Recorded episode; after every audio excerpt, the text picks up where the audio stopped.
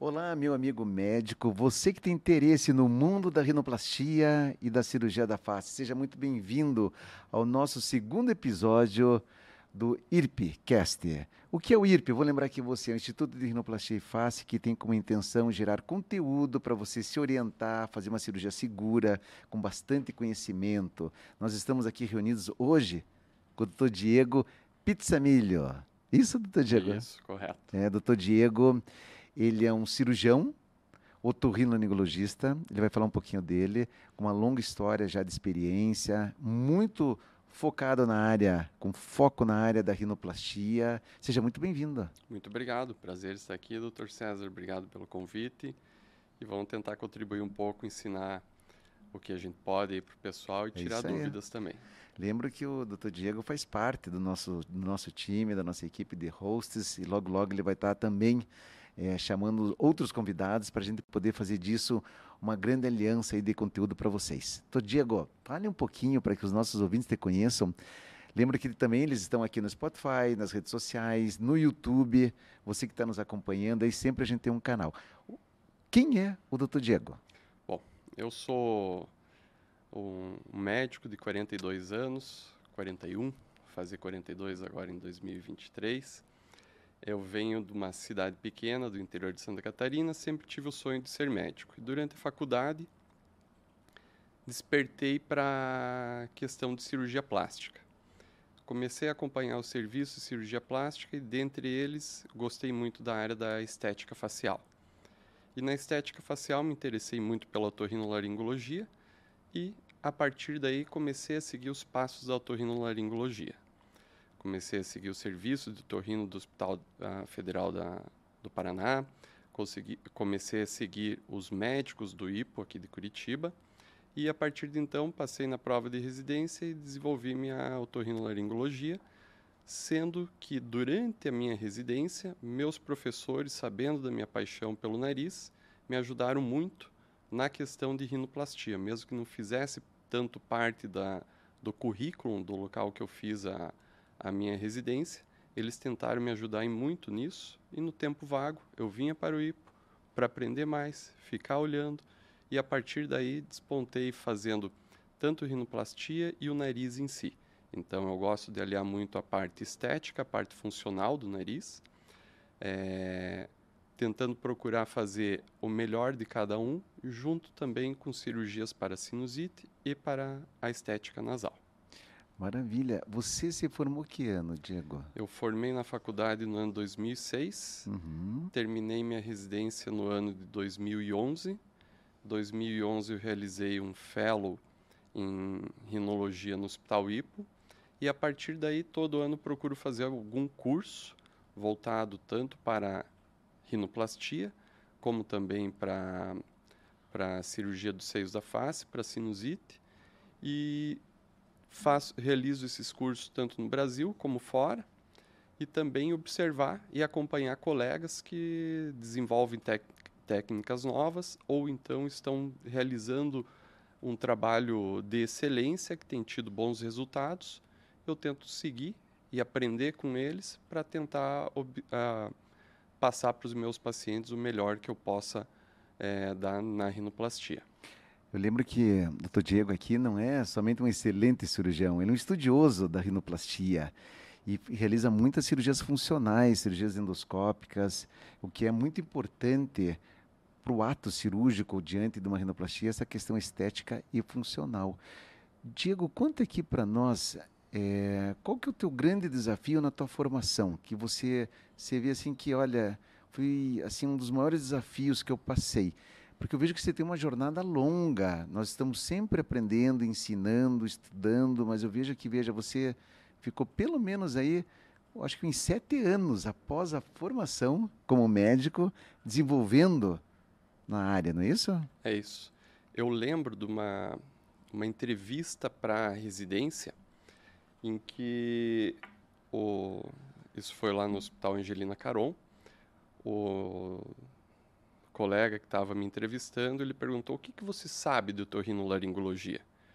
E eu naquela época olhei para ele e falei, bom, eu fiz meu doutorando, um uhum. período de três meses durante a faculdade, durante a, à universidade, no ambulatório do torrinolaringologia do, do Hospital Universidade Federal do Paraná, uhum. e acompanhei por seis meses a rotina do Hospital Ipo. Eu respondi para ele: eu sei, por exemplo, é, os passos cirúrgicos de uma rinoplastia. Eu lembro que ele olhou para mim: você sabe os passos da rinoplastia, porém você nunca será ou nunca saberá tudo sobre uma rinoplastia. Você sempre vai aprender cada vez mais. E isso aquela vez me marcou, porque quando eu saí da minha residência, eu realizava a rinoplastia de uma forma. Durante o fellow, passei a fazer de outra forma.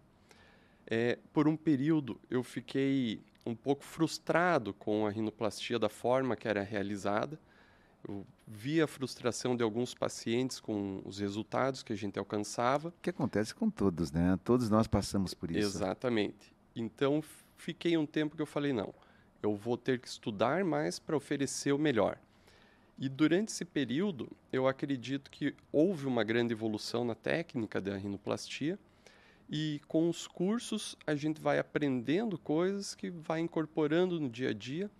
E hoje a gente tem um arsenal completamente diferente de técnicas e instrumental, até cirúrgico, do que era lá no ano de 2013, 2014. Então, nos últimos 10 anos, a técnica cirúrgica e o resultado que a gente pode oferecer para o paciente de uma rinoplastia se tornou muito melhor. É algo mais seguro, é algo mais confiável e a gente tem condições de oferecer ou demonstrar para o paciente previamente o que, que ele pode esperar após uma cirurgia. E isso a gente consegue atingir o resultado tanto que o paciente deseja, como que a gente pode oferecer para ele através das técnicas que mudaram. E para isso é muito importante a nossa atualização, o nosso trabalho em grupo.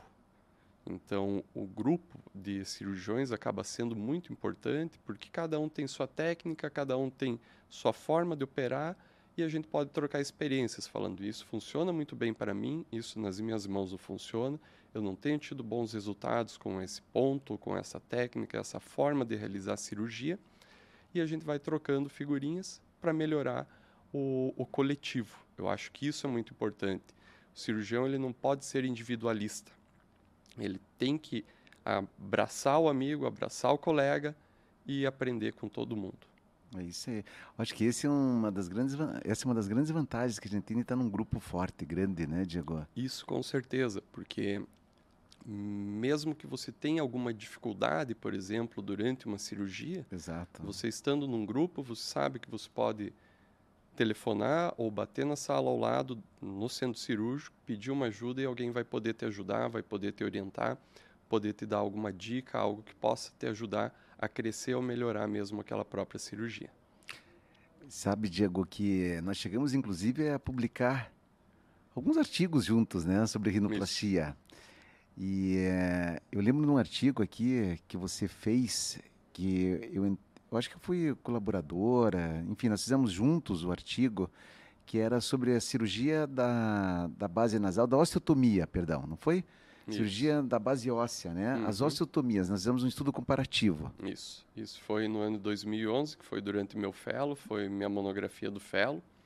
Uhum. Foi um caso, em, foi um estudo em que foi comparado quase 100 pacientes submetidos à cirurgia, então um volume alto, em que a gente comparou a forma de realizar a fratura do osso nasal, a forma de cortar o osso nasal para poder moldar na rinoplastia.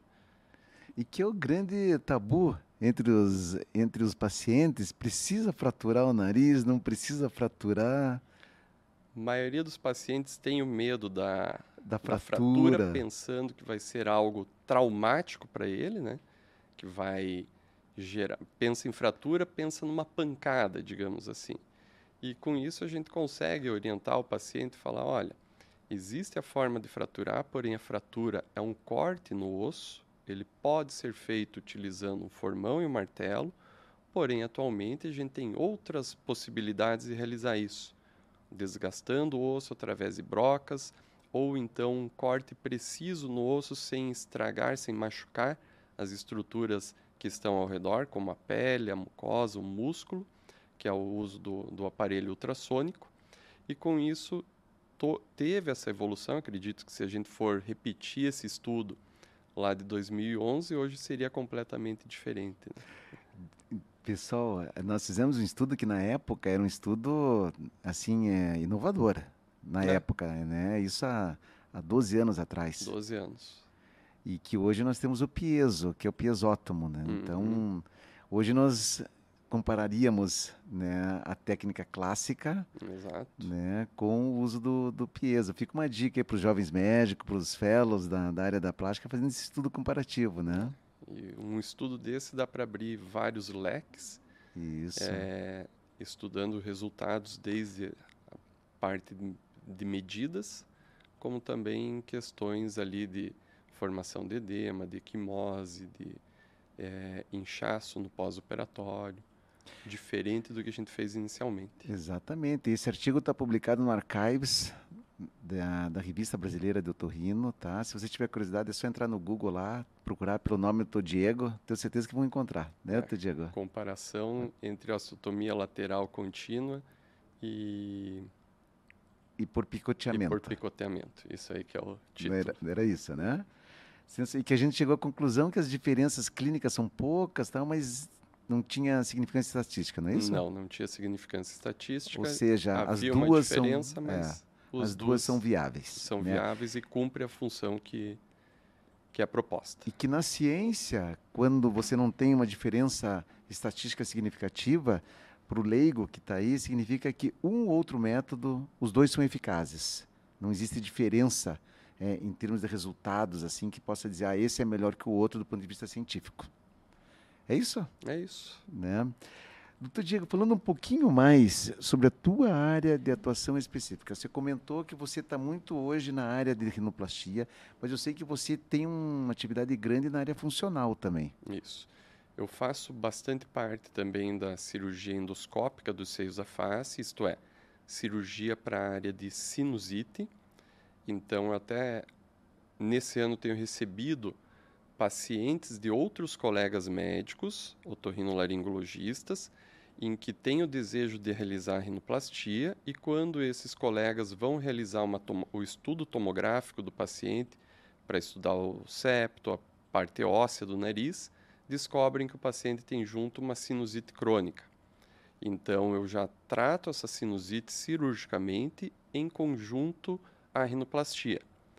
Existem algumas limitações, existem alguns casos em que a gente não pode tratar em conjunto, mas a grande maioria a gente consegue realizar uma rinoplastia associada à cirurgia para correção ou tratamento da sinusite. Sabe que até um tempo atrás existia uma dúvida muito grande: será que nós podemos fazer uma cirurgia de um, de um processo inflamatório com uma sinusite junto com a parte estética? Hoje, né? Nós sabemos que isso não tem problema algum, inclusive tem artigos publicados sobre isso. Né? Isso, tem vários artigos. Tem alguns casos em específico que a gente não deve realizar essa cirurgia em conjunto. Quais seriam esses casos? É, naquele paciente que tem uma sinusite crônica chamada recalcitrante, que é um paciente que já passou por algumas cirurgias para sinusite e ele permanece secretando ou tendo muito catarro com secreção purulenta nasal, se a gente realiza uma rinoplastia nesse paciente associada a uma cirurgia para sinusite, aumenta a chance de infecção e aí essa chance de infecção ela pode se estender para a infecção óssea do nariz. E isso pode causar bastante deformidade e até desconforto para o paciente, com piora do resultado estético. Então esse seria um dos pontos. Ou então, numa cirurgia onde há a presença de pólipos no nariz, que seria uma rinocinusite crônica polipose, com polipose maciça, em que há um, uma grande chance de sangramento. Então aí a gente procura realizar essa cirurgia em separado e daí no segundo tempo realizar a rinoplastia ou a rinoplastia primeiro e essa cirurgia para os pólipos em segundo tempo. É, não no mesmo procedimento cirúrgico. Bacana, bacana. Então hoje não é mais um tabu a possibilidade de se fazer por uma sinusite crônica, vamos dizer assim, essa habitual, né, como uma obstrução da drenagem do seio, associada à parte estética. Quando você tem um desvio de septo nasal, tem um corneto, que nós chamamos bulhoso, um corneto aumentado, para um quadro de rinite hipertrófica, com a parte óssea maior, ou Nós associamos a cirurgia funcional endoscópica com a parte estética. Isso, que é muito importante para o paciente, que além de ter o nariz bonito, tem que respirar, tem que funcionar. E, e veja que interessante aqui, né? Não é todo cirurgião de nariz que faz essa parte endoscópica da rinoplastia. Eu, particularmente, o meu foco muito mais na parte estética do que na cirurgia endoscópica. Uhum. Né? É bom saber até, né, que o doutor Diego aí está à disposição dos colegas. E até não é problema nenhum realizar uma nenhum. rinoplastia e depois realizar o tratamento Exato. da rinocinusite. Isso, Isso não tem problema algum. O que eu faço é só aliar no mesmo tempo cirúrgico, explico para o paciente, dentro dos nossos limites também de segurança até, né, de tempo cirúrgico. Por exemplo, se eu percebo que associando essas duas cirurgias eu vou passar mais de 5 horas e meia de cirurgia, mais de 6 horas. Você procura procuro falar para o paciente mais seguro, é melhor a gente dividir, Fazia. realizar a rinoplastia no período e a cirurgia para sinusite posteriormente. Maravilha. Dentre as técnicas da rinoplastia hoje, falar um pouquinho dos acessos. Você falou algo que eu acho muito interessante, que a gente sempre está mudando. Eu costumo dizer o seguinte, que a gente sempre está abrindo e fechando portas, que são ciclos, né? É, e eu vejo que hoje nós estamos num ciclo onde, pelo menos eu tenho observado os colegas, mais de 90% talvez é, das pessoas, dos profissionais que a gente convida estão fazendo um acesso aberto. Como é que é o teu ciclo? Quando eu aprendi a rinoplastia na minha residência, o meu professor, meu mentor na residência, tentou me ensinar os dois jeitos. Quando voltei para Curitiba, fazia mais o acesso fechado, isto é, sem cortes externos, visíveis ou aparentes. Daí até por incentivo de seu, é, eu fui realizar o curso de rinoplastia de Dallas, que é um curso famoso entre cirurgiões plásticos e otorrino, com várias atualizações em rinoplastia e isso foi no ano de 2015. Eu lembro. Eu lembro disso. Daí até um colega meu que é cirurgião plástico, ele falou, olha, você vai voltar desse curso, você nunca mais vai fazer rinoplastia fechada. Exato. Eu falei, mas eu consigo fazer tudo com ela fechada. Tudo que eu tenho em mãos hoje que eu gostaria, eu consigo fazer com ela fechada. Uhum. E eu lembro que na época que eu voltei, eu até conversei sobre isso contigo. Uhum. E você falou, abra a cabeça. Isso aí. Abra a cabeça. Open mind, né? Isso. Abra a cabeça. Você vai ver que daqui para frente você vai refinar a tua técnica e você vai abrir mais o nariz. Então, basicamente hoje eu tenho utilizado tanto nos casos primárias como revisionais cirurgia de acesso aberto ao nariz. Poucos casos eu realizo de acesso fechado ou sem corte externo aparente. Perfeito. Eu acho que a gente é, procura manter sempre uma conduta assim, é, não é padrão, mas a gente tem assim algumas tendências. Eu diria que a gente não pode falar que faz 100% aberto, mas a maioria é aberta, né? A maioria, a grande maioria tem sido aberta, até pelo grau de exigência dos pacientes, Exatamente. o que eles desejam, a gente, se, a gente fica mais confortável em realizar uma cirurgia aberta conseguir ter um resultado mais previsível e entregar para o paciente o que ele gostaria. Então eu tenho feito mais aberto por esse motivo. Você percebe isso na, no teu dia a dia na clínica? Essa mudança em termos de resultado para o paciente, você se sente, se sente que ele fica assim mais satisfeito depois que você mudou da, do acesso fechado para o acesso aberto? O que eu levo em consideração para essa resposta é o meu, meu índice de reoperação. Boa. Então, a partir do momento Diminuíram. que eu realizei o é. acesso aberto, diminuiu o meu índice de reoperação ou de retoques. Perfeito, achei uma, uma boa colocação. É um retorno muito objetivo, porque para você que está nos ouvindo, existe uma incidência mundial na literatura entre 9 a 11% de cirurgias revisionais e entre esses aí os retoques. retoques é uma pequena revisão, normalmente de algo que a gente faz e foi acontecendo um processo de cicatrização, um desejo foi mudando do paciente, o nariz era um pouco mais alto após a cirurgia, ele queria que ficasse um pouquinho mais baixo e a gente abaixa mais um pouquinho e que é uma incidência comum, né, no nosso meio em torno de 5 a 6%. Nós fizemos um estudo no hospital grande e que um dos maiores motivos de retoque era o dorso uhum. e não a uhum. ponta. Como é que você vê isso? Você acha que ainda é o dorso? Eu acho que atualmente tem mudado. É. Nos últimos anos, através das mídias sociais. Veja como tudo muda. Eu acho que isso eu tem também, mudado. Diego, tem mudado. Porque a exposição na mídia, ela intensifica, ela dá essa magnitude na ponta, não é isso? Exato. Até a questão das câmeras e selfie, isso. eles focam muito no centro da face, então na é. ponta do nariz. Na ponta do nariz. E isso a maioria dos pacientes tem essa queixa. Eu vejo, dar um relato pessoal. Vamos lá. Eu operei meu nariz em 2004. Tá. Eu realizei, eu passei por uma rinoplastia no ano 2004. Técnica clássica. Técnica clássica. E eu tá. lembro que na época eu passei por sete cirurgiões até escolher qual eu faria minha cirurgia. Perfeito. E o cirurgião que eu escolhi foi quando entrei na sala, ele, olha, ô Pizzamilho, você é italiano, teu nariz é grande, tua família tem nariz grande, se você quer operar comigo, teu nariz vai continuar grande. Se você não quiser, pode ir com qualquer outro. Eu falei, realmente, o que eu quero é meu nariz grande. Uhum. É estrutural, gostaria que mantivesse ele um pouco grande. E eu lembro que ele perguntou para mim, você quer mudar alguma coisa da ponta do teu nariz? Não, não me incomoda em nada. Só gostaria do dorso. Uhum.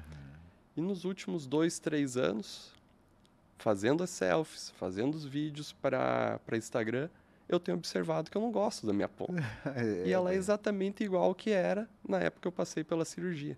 Entendi. Então, isso a gente vai mudando, assim como as técnicas mudaram, as exigências mudaram, e o perfil do paciente que a gente opera tem mudado bastante. É isso aí. Então, tudo está em constante evolução. É, bacana. Eu acho que isso, é, esse teu critério de comentário, assim, leva muito também a, a já trazer uma ideia para os candidatos à rinoplastia, sabe? Eu acho que é importante a gente discutir um pouquinho quem é o verdadeiro candidato à rinoplastia hoje para você. Eu sempre pergunto para o paciente o quanto tempo ele tem o desejo dessa rinoplastia. Boa. Então, se é aquele paciente, ah, eu pensei agora porque meu namorado ou então ah, o vizinho, alguém falou na universidade, esse paciente eu tento conversar mais tempo com ele e adquirir a confiança dele para operar. Agora, o paciente que já tem desejo de uma rinoplastia há mais tempo, que chega para mim, já aponta alguns defeitos do nariz e fala: Eu gostaria de melhorar isso, isso e aquilo, e eu concordo com ele, num segundo tempo de conversa, eu exponho para ele: olha, posso te dar a minha descrição, então a minha crítica ao seu nariz, o que, que vale a pena ou não realizar. Se o paciente me escuta, conversa comigo, aceita a gente fazer fotografias e simulação, esse paciente eu acho perfeito. Agora, aquele paciente que chega, por exemplo, veio para avaliar um cheiro ruim que estava sentindo no nariz, Daí viu, ah, mas o doutor faz rinoplastia também, será que dá para fazer aqui? Vamos mudar alguma coisinha?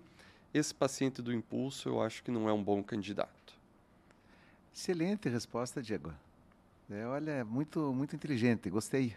E também eu é não verdade. hesito em conversar com o paciente e falar, olha, se você tiver Bacana. vontade, se sentir à vontade, ou quiser ter opinião de outros colegas, faça isso às vezes vai te ajudar na decisão, às vezes vai te ajudar no momento da cirurgia, se vai operar agora mesmo, se tem alguma outra coisa, é, seja parte psicológica ou alguma outra ansiedade que está te bloqueando, te impulsionando para fazer a cirurgia agora, vale a pena conversar com mais pessoas, mesmo que não seja um psicólogo, para pensar no melhor momento, então na melhor forma de realizar essa rinoplastia, se é isso realmente que quer ou não.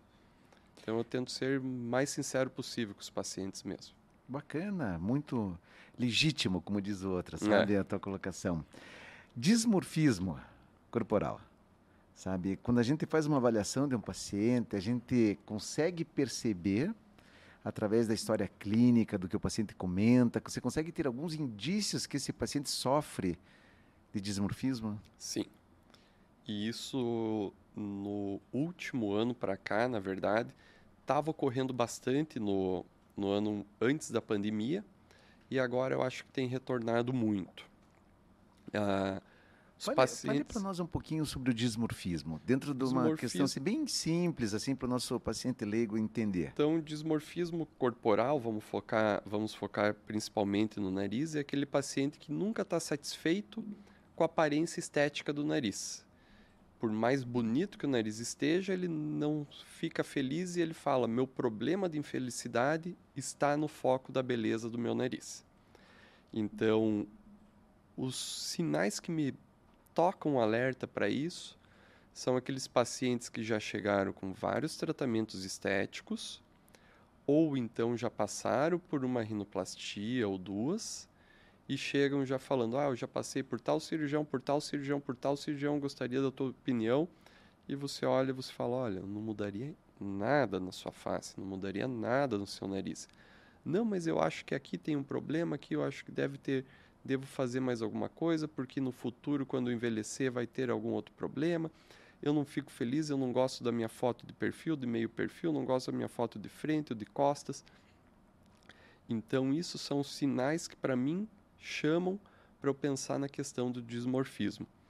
Principalmente paciente que chega para querer operar o nariz e fala: Não, eu já fiz quatro lipo, uh, lipoplastias, quatro uh, lipoaspiração do, do abdômen, continua sempre gordinho, você vê que está mal cuidado e julga que só aquilo lá vai ajudar ele, sendo que ele não tem um background, não tem um apoio psicológico que possa ajudá-lo para estar tá feliz também. E eh, os profissionais da área da, da saúde mental podem nos auxiliar mais, até vamos chamar, né? Já não bater papo vale na sequência. Mas existe uma incidência assim de associação do dismorfismo corporal com outras alterações de ansiedade, de depressão, outros quadros de, de toque, sabe?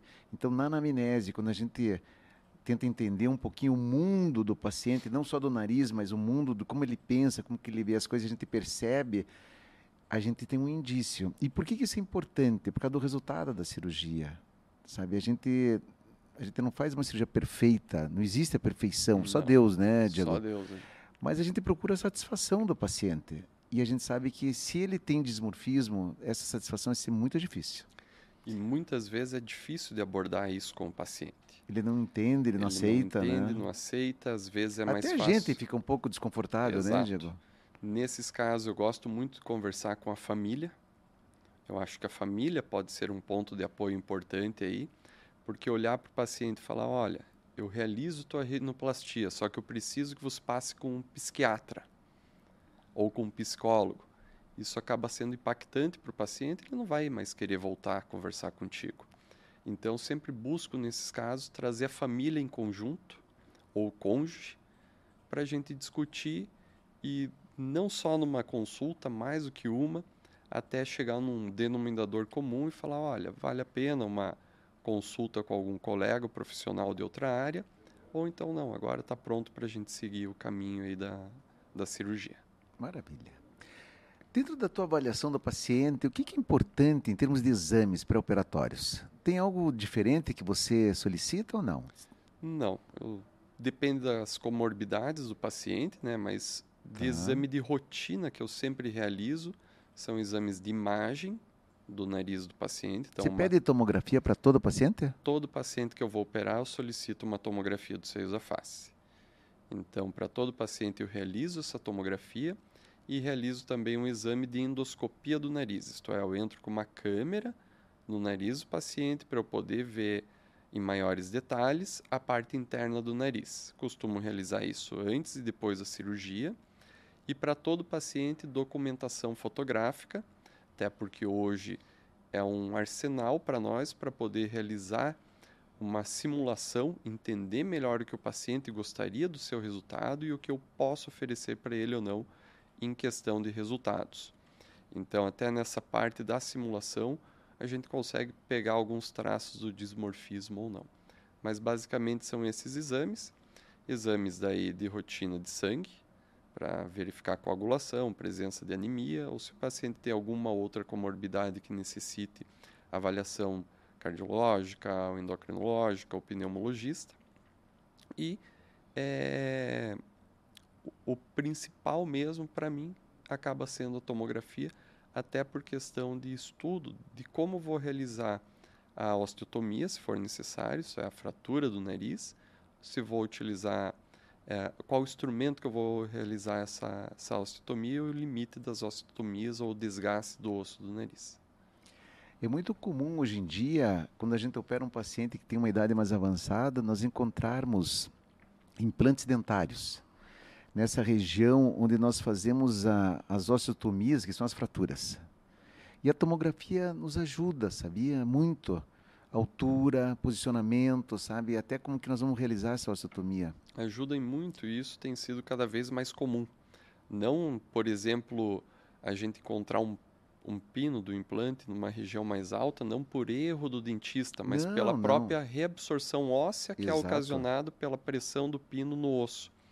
Isso é importante porque durante cirurgia você vai tratar o nariz e às vezes pode levar a um problema do, que seja uma dor dentária ou uma dor numa raiz dentária ou até prejudicar um implante, algo assim do paciente. É isso aí. Pós-operatório.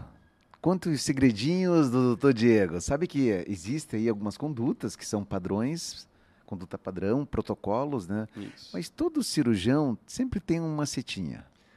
Pós-operatório não tenho nada assim de muito novo. Tá. Eu, quando eu utilizo enxertos, o que é basicamente a maioria das rinoplastias, então faço uma cobertura antibiótica para o paciente no pós-operatório. Então você não faz antibiótico para todo paciente. Não faço para todo paciente. Se eu não fizer um, um enxerto Tá. cartilaginoso, acabo não utilizando o antibiótico. Quando utilizo algum enxerto, utilizo antibiótico. O que eu tenho feito de rotina é no pré-operatório, na verdade, que vai, acredito que vai influenciar no pós-operatório, também faltam estudos, mas conversando com colegas, o uso da mupirocina para reduzir a colonização de estafilocal, eh, Staphylococcus aureus na região do vestíbulo nasal, iniciando uma semana antes. No pós-operatório, realizar então o taping nasal ou então o curativo nasal.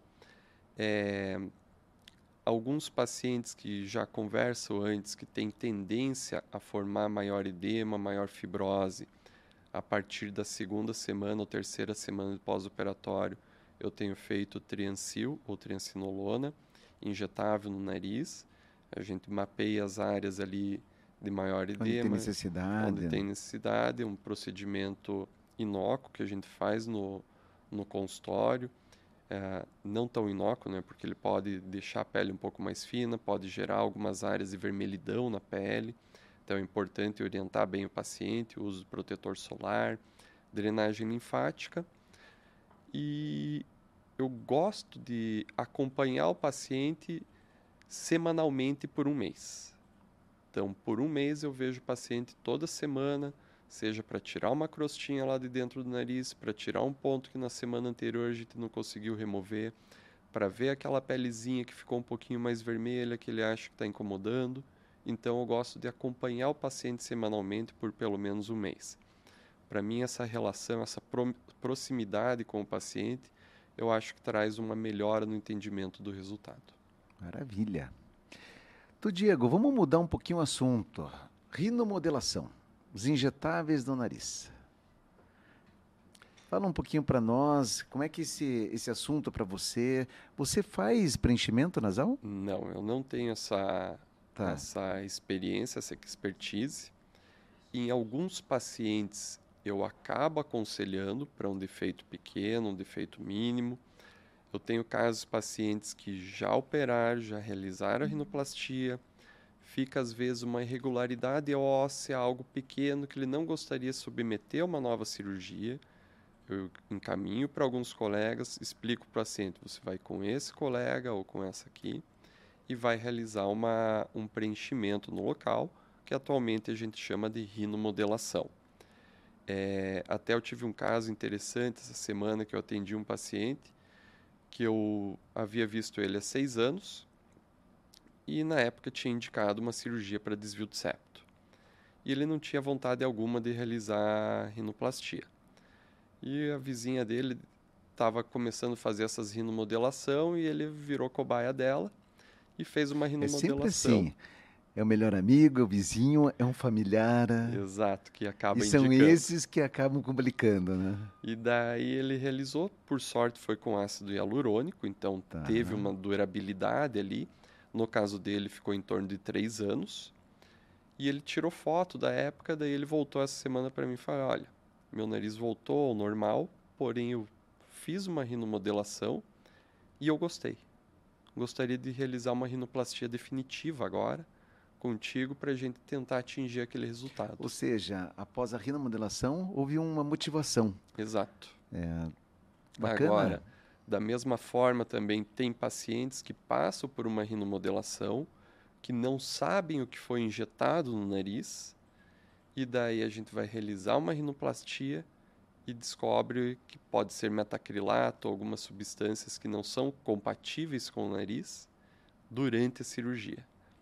E isso pode trazer complicações de cicatrização. Em janeiro desse ano, tive uma paciente dessa forma. eh, ela jurava que não havia feito nada no nariz. E daí o marido contou para mim no, no quarto. Ah, mas ela fez uma rinomodelação com metacrilato. Falei, eu sei. Durante a cirurgia eu descobri. Antes disso, ela não consegui tirar nada dela. Você sabe que eh, isso está muito comum, né? Bastante. E eu tenho assim observado no consultório também que eh, alguns pacientes eles temem muito ficar com esse produto no nariz, sabe? Eles pedem para tirar.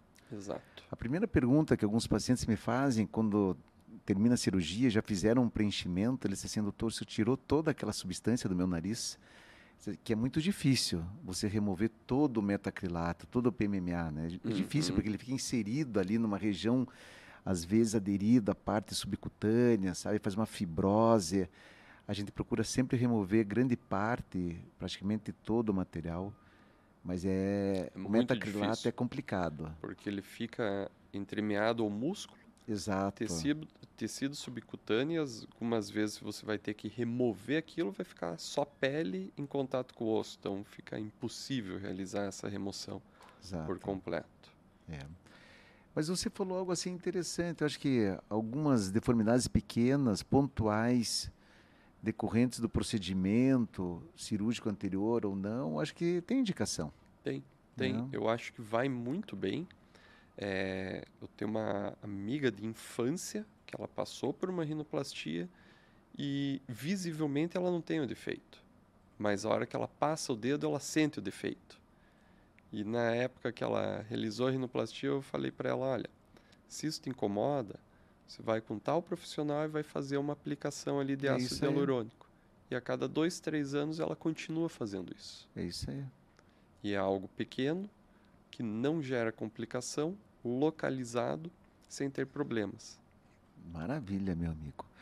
Tiago, sensacional. Você viu que nós passamos aqui por vários assuntos que fazem parte agora do IRP e que no decorrer aí dessa temporada nós vamos granulando, vamos aprofundando cada um, né? Exato. parte de exames, a parte de avaliações, pré-operatório, pós-operatório, injetáveis, gordura. Você usa o nanofet ou não? Eu ainda não tenho utilizado. Tá. Ainda não tenho utilizado. Quero pelo menos começar a utilizar o PRF, Maravilha. plasma rico em plaquetas. Bacana. Então nós vamos aprofundando esses assuntos e quem vai ganhar com isso são os nossos pacientes. Exato. Então é uma forma de a gente poder contribuir com a sociedade, com os alunos, com, com o meio científico. Bacana? Diego, é, nosso tempo está acabando aqui, mas assunto não falta, tenho certeza. Eu só vou pedir para você deixar uma mensagem para o jovem médico e outra para o futuro paciente que tem desejo de realizar a rinoplastia. São duas pessoas, o jovem médico. Vamos começar com esse? Jovem Que você médico, já- acho que é o mais difícil. É, que você tem uma bagagem, eu sei que você é um dos preceptores do programa de fellowship, ou seja, de treinamento dos jovens médicos na área da rinoplastia. Conte para nós um pouquinho. Para os jovens médicos, eu acho que ele deve sair da faculdade sempre achando que precisa saber mais. Então, os primeiros anos depois da faculdade são anos de que ele tem que ter sede de conhecimento. E o que eu falo para todo é, fellow, que a gente é preceptor, todo fellow que eu, fa eu falo o seguinte: observe cirurgião por cirurgião. Você vai ver que todos os cirurgiões têm sua forma de realizar o procedimento cirúrgico para atingir o mesmo resultado. O que, que eu quero dizer com isso? Não existe a melhor técnica ou a técnica mais correta. Existe a técnica que eu me adapto e eu, que, eu, que eu consigo entregar resultado através dessa técnica. Então aprenda todo tipo de técnica, tenha conhecimento para você falar: isso vai servir para mim e isso eu não consigo reproduzir. Então a melhor técnica é aquela que você consegue reproduzir e ter um bom resultado. Maravilha. Paciente? Paciente, não existe uma, uma regra, né? mas o melhor conselho, o paciente ele tem que ter confiança no médico que ele escolheu para ser o cirurgião. Pode ser o cirurgião mais renomado que tenha no Brasil ou no mundo. Se o paciente não confiou nesse cirurgião ou ficou com o pé atrás em alguma coisa que o cirurgião falou, a cirurgia pode sair perfeita. O paciente sempre vai encontrar algum defeito. Então, a relação de confiança com o cirurgião é extremamente importante. Obrigado, Diego. Pessoal, espetacular. Uma maravilha aqui eh, os insights que o Dr. Diego nos colocou. Eu sugiro que você assista nas principais redes sociais, no Spotify, no YouTube e não deixe de assistir o primeiro episódio. Vai ser uma sequência de episódio por semana, por mês, até a gente abranger todo esse universo que é a rinoplastia. Muito obrigado. Obrigado, César. Obrigado, Diego. Foi um prazer. E a conversa fluiu muito bem aqui. Bacana. Parabéns. Ó, tá com a bola, hein? Passei Vamos a bola para você. Obrigado. Pessoal, obrigado.